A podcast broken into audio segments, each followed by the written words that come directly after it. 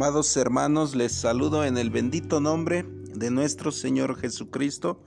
Pase a vosotros. También saludo a los que se acercan a escuchar estas, eh, estos podcasts esperando que sean de bendición. Es una grande inversión de tu tiempo. Todo lo que tenga relacionado a nuestro Dios es bueno, es para edificación y estas son bases para entender la verdad de las escrituras, de la palabra de nuestro Dios. Tú puedes investigar sobre lo que se te dice y sacar tu propia conclusión, pidiendo siempre a Dios en oración, pidiendo siempre que te dé esa sabiduría para poder entender sus grandes maravillas y sus, y sus grandes designios. Pues bien, hermanos, el tema que hoy estaremos abordando será ciento, los 144 mil primicias de nuestro Dios. Tal vez llevemos dos o tres podcasts para que no se hagan tan brumosos, para que no se hagan tan tediosos. Este tema es necesario puesto que hay muchas maneras de interpretarlo, ya que parte de esta elección viene en Apocalipsis, en el capítulo 7 y en el capítulo 14 y por estar en este libro pues muchos fantasean en estas cuestiones, pero hoy trataremos de apegarnos a lo que la escritura nos dice. Pues los dejo, amados hermanos, cielo 144 mil primicias de nuestro Dios.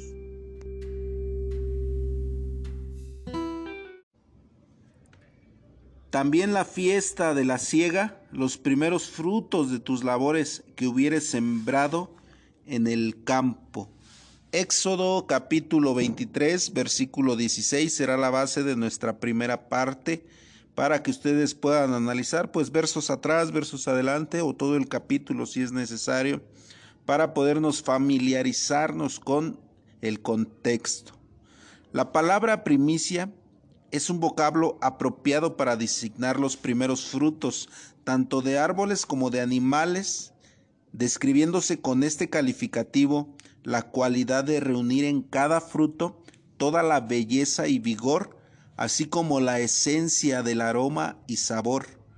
Estas cualidades motivaron a exclamar a Salomón, honra a Jehová de tu sustancia y de las primicias de tus frutos. Proverbios capítulo 3, versículo 9. La exigencia de la ley de Moisés consistía en ofrecer eh, los primeros frutos. Éxodo capítulo 22, versículo 29. Enalteciéndose a tal grado esta práctica que llegó a legislarse una gran fiesta llamada la fiesta de la siega o fiesta de las semanas. En Éxodo capítulo 23, versículo 16, que es el verso que usamos de base. Esta fiesta era plenamente conocida por todo el cristianismo con el nombre griego de fiesta del Pentecostés. Todo esto por lo suscitado en Hechos capítulo 2, versículo 1. Pablo, hablando de este tipo de decretos, lo señala como un sistema de sombras. Por eso esta primera parte la hemos titulado sombras, o sea, figuras, o sea, tipos, prototipos según Hebreos capítulo 10 versículo 1. Y es específicamente en esta porción de la ley donde se encontraba encerrada una pequeña parte del plan divino de salvación, como lo describe Efesios capítulo 3 versículo 5 que dice, el cual misterio en los otros siglos no se dio a conocer a los hijos de los hombres como ahora es revelado. En este misterio de la ley también contenía la promesa en forma de bendición expresada por Dios a Abraham diciendo, y serán benditas en ti todas las familias de la tierra. Génesis capítulo 12, versículo 3. Comenzándose a perfilar dicha bendición, cuando Jacob bendijo a sus doce hijos antes de morir, anunciándole a Judá lo siguiente, no será quitado el cetro de Judá y el legislador de entre sus pies hasta que venga Shiloh. Génesis capítulo 49, versículo 10. Este es el primer indicio formal de un Salvador, hermanos. Este que leemos, este vocablo Shiloh, porque este vocablo Shiloh, de acuerdo a la gematría bíblica o ciencia de los números bíblicos, coincide con el vocablo hebreo Mesías, que quiere decir Salvador. Muchos años después, cuando los hijos de Jacob se habían multiplicado, formándose así la nación de Israel, Moisés profetiza en el libro de la ley la futura llegada de aquel Shiloh mencionada por Jacob en la forma siguiente. Profeta de en medio de ti, de tus hermanos, como yo, te levantará Jehová tu Dios, a él oiréis. Deuteronomio capítulo 18, versículo 15. Estos son los antiguos anuncios ya de un Salvador a un pueblo determinado, el pueblo de Israel. Y aquel Shiloh o aquel profeta era el maravilloso Hijo de Dios, el Jesús como lo conocemos, el Cristo predicado, pues hasta hoy, mis hermanos. Todas estas maneras de hablar del apóstol Pablo, de figuras y de sombras, son muy eh, particulares de él. Hemos explicado en otros podcasts ¿Por qué utiliza estos simbolismos, hermanos? El apóstol Pablo, bueno, nuestro Dios, y cómo el apóstol Pablo los va desmenuzando en sus cartas. Si nosotros tenemos 66 libros en totalidad de la palabra de nuestro Dios, haciendo un análisis, este, pudiéramos decir que para toda la grandeza de Dios, pues es muy poca información. Pero cuando ya lo vamos desmenuzando, cada cosa, cada sombra, cada, todo lo que significaba, pues realmente no nos alcanzaría la vida para comprenderlo. Es por eso que nuestro Dios es tan maravillosa su sabiduría, hermanos, que nos lo deja plasmado, compactado en solo 66 libros, donde los anuncia primero en los primeros 39 y luego nos los va a complementar en los 27 siguientes, tanto en la historia como en la narrativa. Todo se va cumpliendo y nos deja ver, hermanos, todo un plan bien definido nuestro Dios. Israel empezaba, mm, esperaba al Hijo de Dios, eh, pero ya cuando éste llegó no lo identificó a pesar de que era un perfecto judío descendiente pues de José y de María, dos perfectos judíos. El anuncio del cumplimiento de una promesa es categóricamente una buena nueva, es decir, una profecía cuando se cumple, pues se convierte en una buena nueva. Los profetas lo profetizaron al Hijo de Dios, como ya lo vimos, pero cuando se cumplió en los evangelios, que se les llama buenas nuevas, pues categóricamente podemos decir también que un evangelio es una promesa cumplida. Cuando Jesús nació, cumplió esa promesa y lo podemos ver en Lucas capítulo 2 versículo 10, he aquí os doy nuevas de gran gozo que será para todo el pueblo, que os ha nacido hoy en la ciudad de David un Salvador que es Cristo el Señor. Esto ya lo vimos que estaba profetizado anteriormente y es aquí donde se cumple categóricamente y por eso aquello era una sombra, pero cuando se cumple se vuelve un evangelio. A esta buena nueva, este, que se le da el nombre griego de evangelio, este, se convierte en el Hijo de Dios literalmente, Jesucristo. Eh, realmente es esa promesa que estaba en los profetas y en las escrituras griegas, en las sombras, en los tipos, en los prototipos. Él es el Evangelio enviado solo a Israel, hermanos, primeramente. Lo dice posteriormente el apóstol Pablo. Ninguna otra gente tenía conocimiento de esta promesa. Esto debe de quedar bien en claro. En ninguna otra parte del mundo se conocía al verdadero Hijo de Dios, ni al verdadero Dios. Era un compromiso que Dios tenía con su pueblo.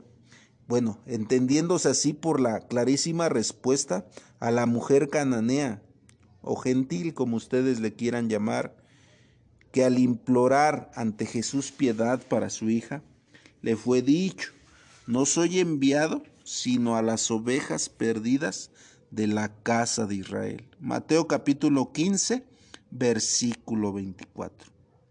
Por lo mismo, Juan en su capítulo 1 al 11, narrando el objetivo de del que Jesús escribió, a lo suyo vino, mas los suyos no le reconocieron o no le recibieron.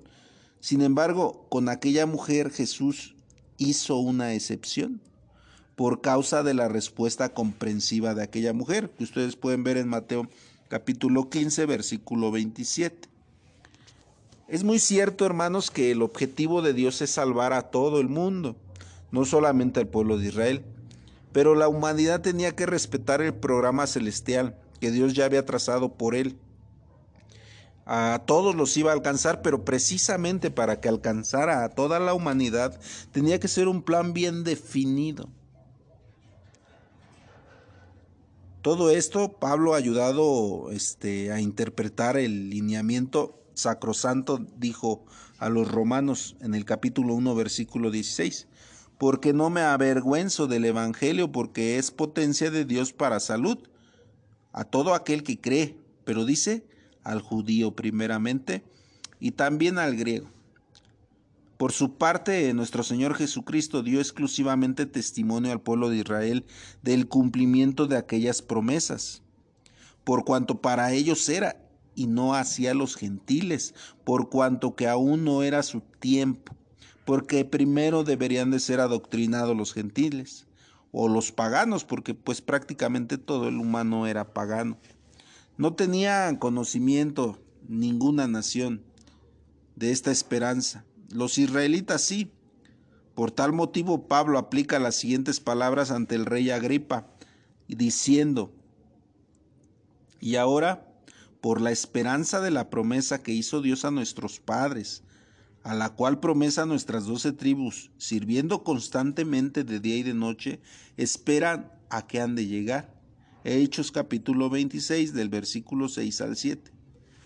Entre todas las naciones antiguas, eh, Israel fue el único pueblo poseedor de esta promesa, plasmada en todo un gran tesoro espiritual de, de leyes religiosas, todas señalando la actividad y el tiempo exacto de su llegada. Romanos capítulo 9, versículo 4 al 5 dice, que son israelitas de los cuales es la adopción y la gloria y el pacto y la data de la ley y el culto y las promesas, cuyos son los padres y de los cuales es el Cristo según la carne. ¿Cuántas cosas y cuántas joyas maravillosas se les había entregado de Dios para Israel, las cuales eran pues ignoradas por todas las naciones, hermanos? Bueno, alguien aquí me podrá decir, pues ya muchos judíos ya habían sido esparcidos en tiempo de Jesús, ya se conocían algunos lados, sí, pero en ese momento era el conocimiento solamente. Tampoco podemos destacar probables eh, de este, ¿cómo se dice? Probables conversiones legítimas, como la del caso de la mujer cananea. Puede ser que haya habido en, tiempo de Jesucristo o antes de nuestro Señor Jesucristo, porque recordemos que cuando las fiestas levíticas en tiempos de nuestro Señor Jesucristo se celebraban con la Pascua, dice la Escritura que venían judíos de otras partes del mundo, más de Arabia, de, lugares de Oriente y algunos de Occidente, también algunos de África y Europa, que se habían ido poblando poco a poco. Para esto es necesario y los invito a que vean eh, por ahí este, cómo se fueron creando las naciones en nuestra página de Facebook. Están los temas del origen de las naciones. Todo esto eh, dice que nosotros en otro tiempo, mis hermanos, lo dice textualmente, acordarnos que en otro tiempo, vosotros gentiles en la carne, que erais llamados sin circuncisión, por la que es circuncisión hecha con mano de la carne, en la carne, en aquel tiempo estabais sin Cristo, alejados de la república de Israel, extranjeros a los pactos de la promesa, sin esperanza sin Dios en el mundo. Efesios capítulo 2 del versículo 11 al 12. Todo esto se difundió ante los gentiles después de cumplirse primeramente la fase celestial programada en la voluntad de Jehová a, los a la predicación a Israel, notándose claramente el orden inicial de Jesús a los apóstoles en Mateo capítulo 10, versículo 11, dice que a estos doce envió Jesús diciéndoles, por el camino de los gentiles no iréis, y en ciudades samaritanos no entraréis, mas id antes a las ovejas perdidas de la casa de Israel. Esta categórica prohibición hacia los gentiles indicaba lo ordenado programa, el ordenado programa sobre la predicación. Pero ¿por qué todo esto les tengo que dar la información, mis hermanos? Porque estamos hablando de las primicias, de los primeros convertidos a qué? Al Evangelio, no al judaísmo, no a, a, la doctrina, no al... Estamos hablando de los primeros convertidos al Evangelio, los primeros que aceptaron a Jesucristo. Esta es las primicias que fueron para Dios por medio del Cordero. Pudiéramos decir que esta fue la graduación de todos los primeros casi cuatro mil años hasta Jesucristo de la labor tanto de los patriarcas como de los profetas, como de los sacerdotes, la propagación, culminándola el Hijo de Dios con grande bendición y con grande perfección, santidad y consagración. Podemos ver la vida de Jesús en los evangelios y ahí Él sella precisamente a estos 144 mil o da el paso al sellamiento de estos 144 mil primicias del Cordero. Todo esto lo vamos a ir analizando más adelante. Solamente hago esta pausa para que entendamos. Todo esto tiene una secuencia. Primero es una promesa en base de sombras que muchos judíos no entendieron, pero que 144 mil entendieron y que es la obra redentora que gracias a esos 144 mil hoy nosotros hemos alcanzado del conocimiento de la doctrina de un Dios verdadero, no una doctrina falsa, no una doctrina basada en mitos, en leyendas, como son las griegas, como son las este, babilónicas, como son las romanas. Es por ello que debemos de ser muy claros con esta con este y entender que son las las bases para poder entender el plan de salvación. ¿Por qué primeramente 144 mil? Pues porque era imposible para un solo hombre, bueno, no imposible porque era el Hijo de Dios, pero todo iba bien planificado para que no solamente él predicase y se extendiera a todo el mundo, sino que primero eh, este, toma a doce hombres, que fueron sus doce apóstoles, luego unos discípulos, y empieza a ser discipulado hasta completar esta cifra de 144 mil, que bajo esta primicia pudieran expander más fácilmente y más prontamente el Evangelio. No quedase estancado. Y lo podemos ver en el caso del apóstol Pablo, uno de los convertidos, un judío que abrazó el Evangelio y que empezó a hacer prodigios empezó a hacer misiones, empezó a hacer iglesias, empezó a dejar una grande eh, proliferación del Evangelio en no solamente en Jerusalén ya, sino en partes de Asia, llegando hasta Europa el apóstol Pablo. De esto se trata el ir comprendiendo, mis hermanos, lo que Dios con su inmensa sabiduría ha dejado plasmado en sus escrituras. Bien, el hecho de que el Evangelio haya sido anunciado primeramente a los israelitas, vamos a poner tres razones. La primera porque Israel pues es el pueblo de Dios. La segunda porque de ellos es la promesa. Y la tercera, porque a ellos tenía que demostrar Dios el cumplimiento exacto de su promesa. Por esto se lee en el Evangelio de Juan en el capítulo 1, versículo 11, a lo suyo vino y los suyos no le recibieron. Los israelitas, hermanos, que identificaron a Jesús, este, todos estos que se dieron cuenta de que este era del que hablaba la ley, los profetas y los salmos, fueron inmediatamente sacudidos por sentimientos espirituales. Todo su cuerpo, todo su ser vibró, como en el caso del apóstol Pablo que vemos, este, y empezó con esa motivación a ejercer el Evangelio. Por, eso dice Juan 10, 2, 10, 27, perdón, mis ovejas oyen mi voz y yo las conozco y me siguen. En esta forma se empieza a ver que un nuevo redil formado por Cristo como pastor, llenando eh, de ovejas este redil, convirtiendo a israelitas espirituales contemplándose también eh, otro inmenso grupo de israelitas incrédulos, hermanos, todos los que no conocieron. Se dice que por el tiempo que empezó la predicación había un aproximado de 8 millones de judíos. Imaginemos 144 mil, ustedes saquen el porcentaje de 8 millones, ¿cuánto vendría siendo 144 mil?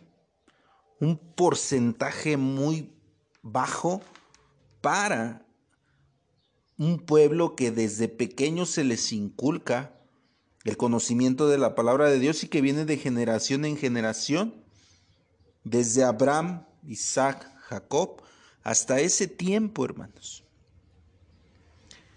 Y este otro grupo que había está bien definido en Juan capítulo 8, verso 42 y 44, que dice, si vuestro Padre fuera Dios, ciertamente me amaríais porque yo de Dios he salido y he venido. Que no he venido de mí mismo, mas Él me envió. Y vosotros de vuestro Padre el diablo sois, y los deseos de vuestro Padre queréis cumplir. Este grupo está bien definido, hermanos. Bien definido también en la escritura. La epístola de los romanos también habla muy claro de la repercusión causada por el desconocimiento del Hijo de Dios, que fue por la mayor parte de israelitas. Eh, todo esto se presenta con unas palabras citadas por el apóstol Pablo en Romanos 11:7. Dice así, que pues lo que buscaba Israel, aquello no ha alcanzado. Dice más la elección lo ha alcanzado y los demás fueron endurecidos. En Romanos capítulo 11, verso 7. Esta elección, hermanos, espiritual de ovejas israelitas que ya mencionábamos, identificaron la voz de Jesús como su pastor. Por eso leíamos Juan 10, 27. Y aunque dentro de esos miles había convenencieros, como lo podemos ver en Juan capítulo 6, versículo 26, que algunos iban solamente por la comida. De todos modos, la mayor parte de esos miles de corazones israelitas espirituales, pues fueron sinceros los que se acercaban. Todos ellos eh, fueron sinceros. Recordemos que la predicación directa del Hijo de Dios de nuestro Señor Jesús duró tres años y medio, desde el año 30 de su vida hasta el año 33 y medio, cumpliéndose así también la profecía de las 70 semanas, que también les invito a que la puedan buscar en Facebook, ahí está ya también explicada. No recuerdo si está también en, Spotify, pero si no, pronto la estaremos subiendo. Pueden buscar en el en Facebook, en mi perfil como Gerson Ramírez Hernández. Estos tres años eh, y medio Jesús ya empezaba con la cosecha de los primeros frutos. No frutos literales como los de la fiesta de la siega, sino con frutos humanos, frutos eh, espirituales, convertidos de corazón, compugidos de corazón. Lo podemos ver en Juan capítulo 4, versículo 35 al 38. Todo esto era representado como un viñedo, recuerden, lo dice el profeta Isaías capítulo 5, versículo 7, como un huerto en Jeremías capítulo 11, versículo 16. Todo esto representaba al pueblo de Israel. Y aún después de la ascensión de nuestro Señor Jesús al cielo, se continuó con esta cosecha por los predicadores del Evangelio, como los apóstoles, como los diáconos que fueron nombrados, como los discípulos, como todos aquellos que se iban convirtiendo y eran testigos del gran poder de Dios que se había manifestado y el gran comprendimiento del Antiguo Testamento, de las escrituras hebreas, de las leyes, de la doctrina que era dada a los padres, a los patriarcas, era necesario completar que de cada tribu de israelita la cantidad de frutos deseados por Dios. El, podemos ver algunos puntos, algunos momentos magníficos donde nos menciona la escritura. Por ejemplo, en Pentecostés, eh, en ese instante fueron sellados los primeros frutos con el Espíritu Santo. La cosecha de ese día fueron tres mil personas convertidas. Hechos capítulo 2 versículo 41. Días después, en otro sermón de Pedro, por causa de haber sanado a un cojo, se convirtieron cinco mil israelitas. Podemos ver en Hechos capítulo 4, versículo 4. En unos cuantos días fueron convertidos muchos miles. La historia dice que después de la muerte de Ananías y Zafira, se convirtieron multitudes, todos ellos israelitas. Hechos capítulo 5, versículo 14. El Evangelio continuaba siendo predicado únicamente hasta este tiempo en esferas israelitas. Lo podemos ver en Hechos 11, 19 que dice, y los que habían sido esparcidos por causa de la tribulación que sobrevino en tiempo de Esteban, anduvieron hasta Fenicia y Chipre y, y Antioquía, no hablando a nadie la palabra, sino solo a los judíos, lo dice claramente. Hasta aquí ya habían pasado 14 años más o menos desde que Jesús empezara su predicación. Por aquí era el año más o menos 40 aproximadamente de nuestra era y el Evangelio continuaba moviéndose solamente en las esferas israelitas, por cuanto el celo de ellos era tal que no admitían relación con los gentiles. Recordemos que el celo del pueblo de Israel es grande. Para que la doctrinación llegara a los gentiles fue necesaria completar, fue la que el pueblo de Israel repudiara el evangelio y esto sucedió en Hechos capítulo 13 versículo 46. Y como todos los predicadores eran israelitas, no fácilmente dirigían la enseñanza a gentiles. Por lo tanto, este fue también necesario que uno de los discípulos recibiera una orientación celestial para que todos los predicadores iniciaran la adoctrinación de los gentiles. Esta orden le fue entregada, ustedes ya lo saben, a Pedro primeramente en una visión narrada en los Hechos de los Apóstoles capítulo 10 del versículo 1 al 28, en donde aparece aquel lienzo y aquellos animales impuros.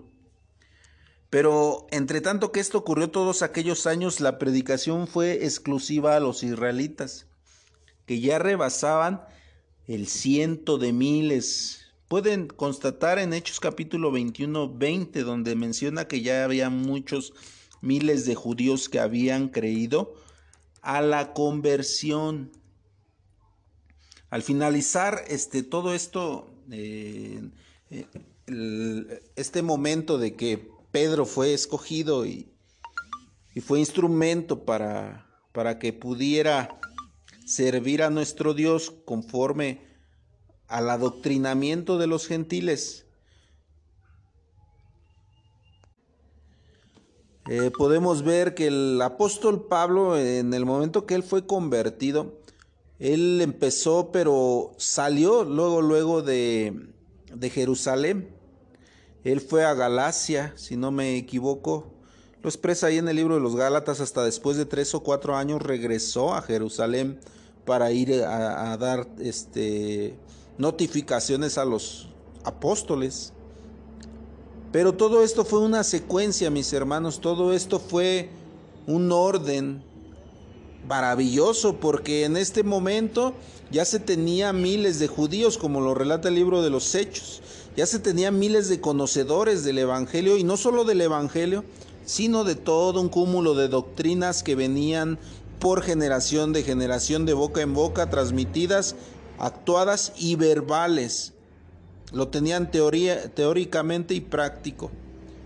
Lógicamente muchas de ellas por conveniencia, muchas de ellas desordenadas, muchas de ellas empezaron a hacerlas rutinarias, pero conocían el significado, conocían a quién estaban este, sacrificando, a quién estaban obedeciendo, a un Dios vivo, a un Dios omnipotente. Y eran completamente monoteístas. Recordemos que la mayor parte de las naciones eran politeístas. Es por eso que Dios va designando un plan perfecto, hermanos. Al finalizar, hermanos, Pablo, su tercer viaje fue necesaria una reunión en Jerusalén en donde el apóstol hizo un reporte de la obra entre judíos y gentiles ante Jacobo y todos los ancianos de la iglesia, que llenos de alegría le decían, ya ves, hermano, cuántos millares de judíos hay que han creído y todos son celadores de la ley. Hechos capítulo 21, verso 20. Todo esto se ha presentado poderosas razones bíblicas para que la invitación fuera hecha primeramente a los israelitas, repitiendo nuevamente que Israel era el pueblo de Dios, Dios tenía con ellos el compromiso de una promesa, y era necesario demostrarles el exacto cumplimiento de esa promesa. Y otra razón pudiera ser que los israelitas eran los únicos conocedores de las escrituras y lógicamente estaban relacionados con todas las enseñanzas alrededor de esa promesa y por lo tanto perfectamente capacitados para adoctrinar gentiles y con el Espíritu de Dios comprendieron el plan de Dios. En sí, todos aquellos israelitas espirituales que mantenían viva esa esperanza creyeron a Jesús y comprendieron el plan de Dios aceptando esta nueva forma de administrar traída por Cristo, ya no de una manera literal, sino de una manera espiritual. Esto era la justificación por medio de su sangre, una elevada y profunda enseñanza pero bien comprendida, hermanos, por todos aquellos miles de judíos preparados en la ley, que hicieron el cambio de la ley aplicada según la letra a la aplicación de la ley elevada a lo espíritu, como lo menciona segunda de Corintios capítulo 3 versículo 6. Por lo tanto, era una elección especial, hermanos, de israelitas previamente que habían sido preparados e influidos por el Espíritu de Dios para poder adoctrinar a las naciones gentiles y no evangelizarlas. Estos cuatro razonamientos son clara respuesta para la evangelización de los israelitas y nos dejan el claro ejemplo cómo se debe de adoctrinar. No podemos evangelizar a alguien si no le hemos enseñado la doctrina del pueblo de Dios. Por eso es que a veces cometemos el error de solamente pensar que todo es armonía y que les debemos de hablar solamente de lo bueno y de, lo, de la justificación que hemos obtenido y del perdón de nuestros pecados, pero olvidamos todos los compromisos que conllevan a creer en un Dios poderoso y vivo, servirle para honra de Él, fuimos creados y somos. Y lo más importante, dejar todo por Él. Y ponerlo en primer lugar. Todo esto es complicado, pero si no lo enseñamos, si no adoctrinamos primeramente, como lo hicieron estos 144 mil, por eso fueron elegidos y fueron los únicos que dice en Apocalipsis que aprendieron el cántico nuevo.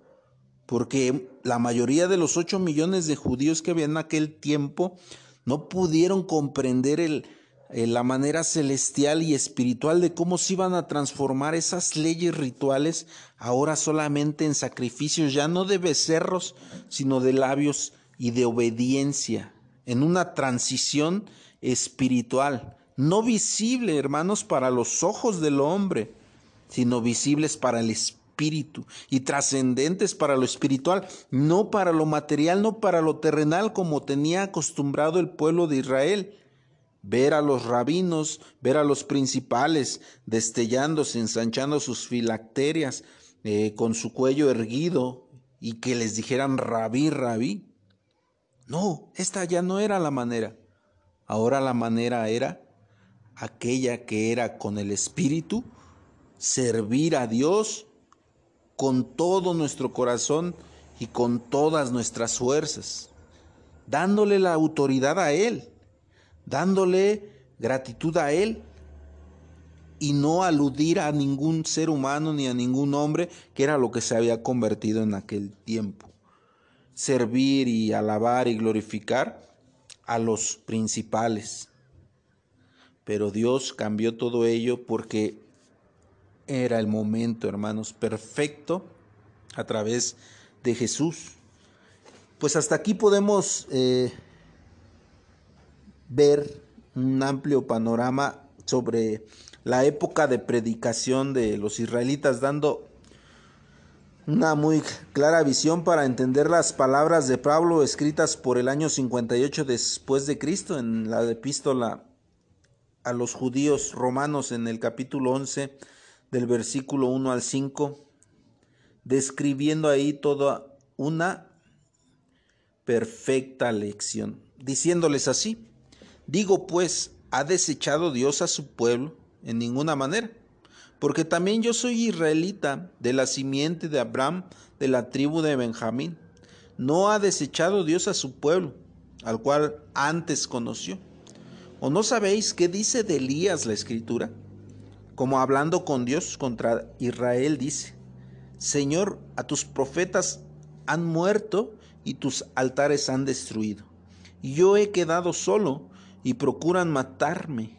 Mas, ¿qué le dice la divina respuesta? He dejado para mí siete mil hombres que no han doblado la rodilla delante de Baal. Así también aún en este tiempo han quedado reliquias, dice, por la elección de gracia, hermanos. Por la elección de gracia de esos 144 mil que nos relata la escritura. Qué grandioso el complemento del apóstol Pablo que mencionaba. No ha olvidado Dios a su pueblo, no ha olvidado la promesa con Abraham. Por eso guardó un remanente que ya está escrito en el libro de la vida y que será parte del milenio para usarlo Jesús con su reinado. Y les dará potestad para que juzguen, para que reinen, para que guíen a las naciones sobrantes porque fue una promesa hasta la eternidad la que Dios da. Su palabra no vence, hermanos, recordemos de nuestro Dios. Los tres viajes de Pablo lo hicieron ver como, mm, aunque ya empezaba a convertirse a los gentiles, lo que prevalecía aún era un gran, una gran cantidad de israelitas que se contaban por miles, razón que lo llevó a señalar a todos aquellos primeros judíos convertidos con el nombre especial de elección de gracia, escribiendo inspirado por el Espíritu Santo. La palabra o el vocablo elección se entiende como acción o efecto de elegir. Por lo tanto, tomando en cuenta este significado, los miembros de esta elección son los elegidos de o los escogidos de Dios. Todos ellos comprendidos en el vocablo hebreo Sion, hermanos. Esto anótenlo, esto resáltenlo. Cuando habla la palabra Sión. Apocalipsis capítulo 14, verso 1. Es muy notable el esfuerzo de Pablo en Romanos 11 para hacer comprender cómo se escoge esta elección. Primero, hace ver que Dios no ha desechado a su pueblo, como ya lo leímos, ejemplificando con su persona, dando su propio testimonio para ver que no ha sido desechado el pueblo de Israel porque él es israelita. Y para confirmar aún más esto, declara que estaba ocurriendo exactamente lo mismo que había acontecido en los tiempos de Elías, hermanos, comparándolo, evocando en su carta parte de esa historia, entresacando la soledad que sentía Elías al imaginar todos los profetas de Jehová muertos y a todo Israel entregado a la idolatría. Pero Pablo enfatiza que aún en aquellos tiempos, sin que lo supiera, el profeta quedaban siete mil israelitas que no eran idólatras. Y concluye presentando el objetivo del ejemplo diciendo, así también aún en este tiempo han quedado reliquias.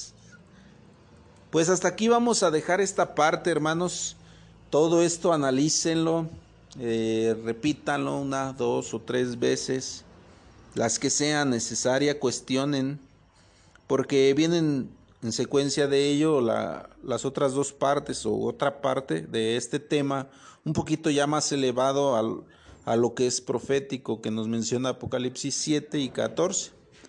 Pero hasta aquí vamos a dejar esta parte, hermanos, que Dios les colme de bendiciones, paz sea a vosotros.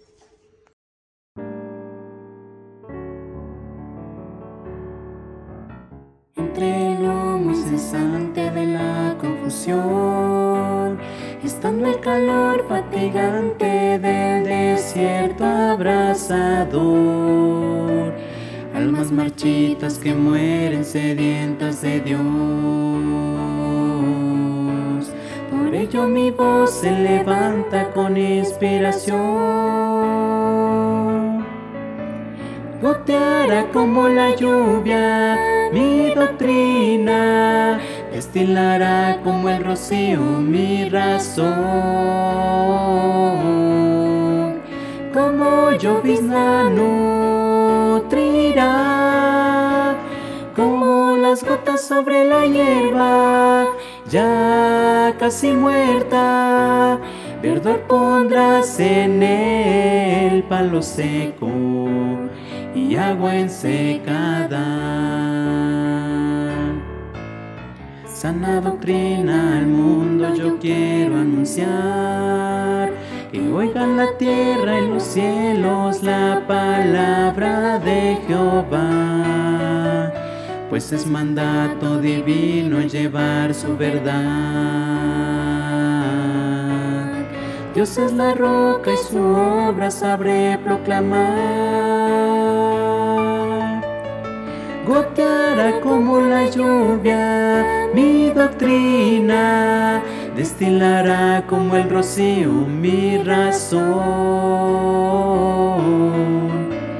Como llovizna nutrirá, las sobre la hierba, ya casi muerta, verdor pondrás en el palo seco y agua en secada. Verdor pondrás en el palo seco y agua en secada.